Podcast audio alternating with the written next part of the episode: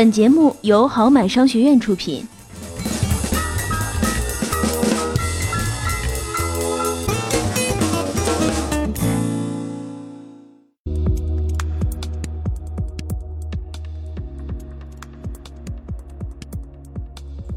欢迎收听今天的绩点经济学，我是好买哥，我是瑞比。经济不好的年份里，中国游客在全世界可都是很受欢迎的。毕竟人傻钱多，速来。今年夏天啊，网络作家唐家三少在微博上晒出了几张自己在瑞士品酒的照片。照片显示了一张标注为1878年的麦卡伦威士忌酒，并展现了开酒和品酒的过程。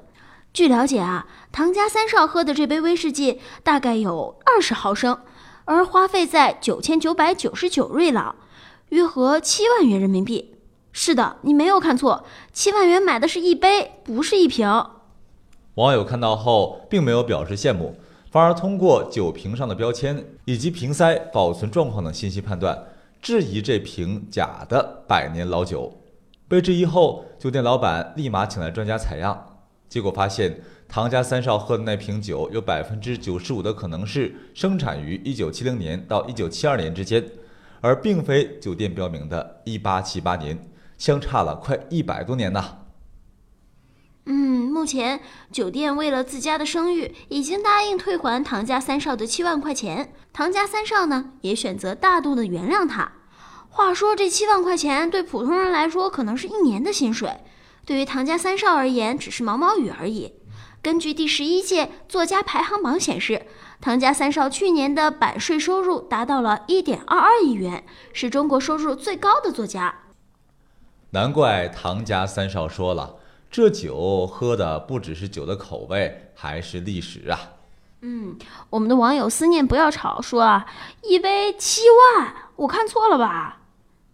还有网友说，吓得我喝杯八二年的二锅头压压惊。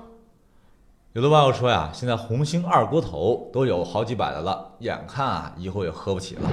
嗯，没错。来看下一条消息，十一月四号晚，沙特国王萨勒曼宣布成立以王储穆罕默德为主席的最高反腐委员会，严厉打击侵占国家利益的各种腐败行为，包括和王室成员、政府高官在内的所有腐败人员。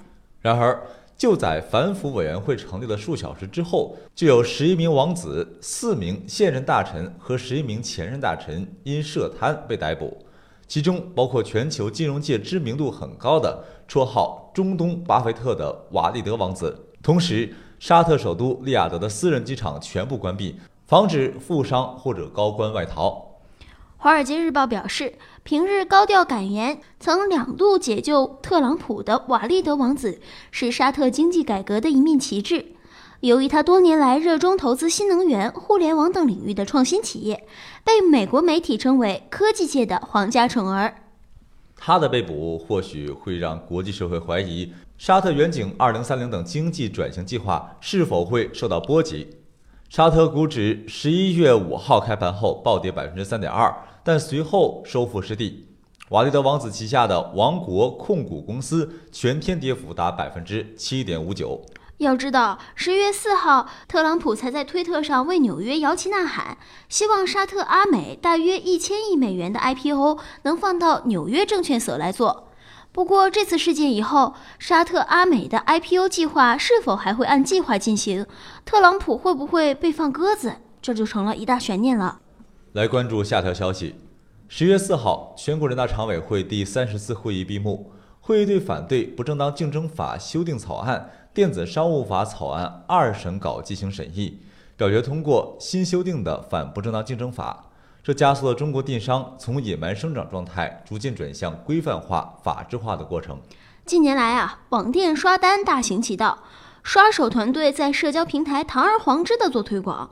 新修订的反不正当竞争法将刷销量、刷好评的行为加以明确，不得对其商品的销售状况、用户评价等做虚假或者引人误解的商业宣传。正在审议中的电子商务法草案也新增规定，电子商务经营者不得以虚假宣传、虚假交易、编造用户评价等方式侵害消费者的知情权，擅自删除消费者评价，最高或被处以五十万元罚款。除此之外啊，草案明确看，如果电子商务平台知道或应当知道平台内经营者侵犯知识产权的，应当依法采取删除等必要措施；未采取必要措施，要与侵权人承担连带责任。发生争议时，经营者应该提供相应的证据，如丢失、伪造、篡改、销毁或拒绝提供，应承担不利的法律后果。网友十八公说。只有赶尽网络水军，商家才不敢卖假货，网购环境才能真正的风清气正、焕然一新。可是也有网友说，那淘宝不是完了吗？其实我们去淘宝就是买假货的。来看下条消息：二零一七年十月五号起，从事会计工作不再需要取得会计从业资格证书了。没错，据人民日报客户端报道，十一月四号下午。十二届全国人大常委会第三十次会议表决通过关于修订会计法的决定，规定会计人员应当具备从事会计工作所需要的专业能力。决定自二零一七年十一月五号起实施。未来，国家将更加注重会计从业人员的能力和职业道德。另外，虽然会计证书取消了，但是从业人员可以通过参加其他会计类考试证明职业能力。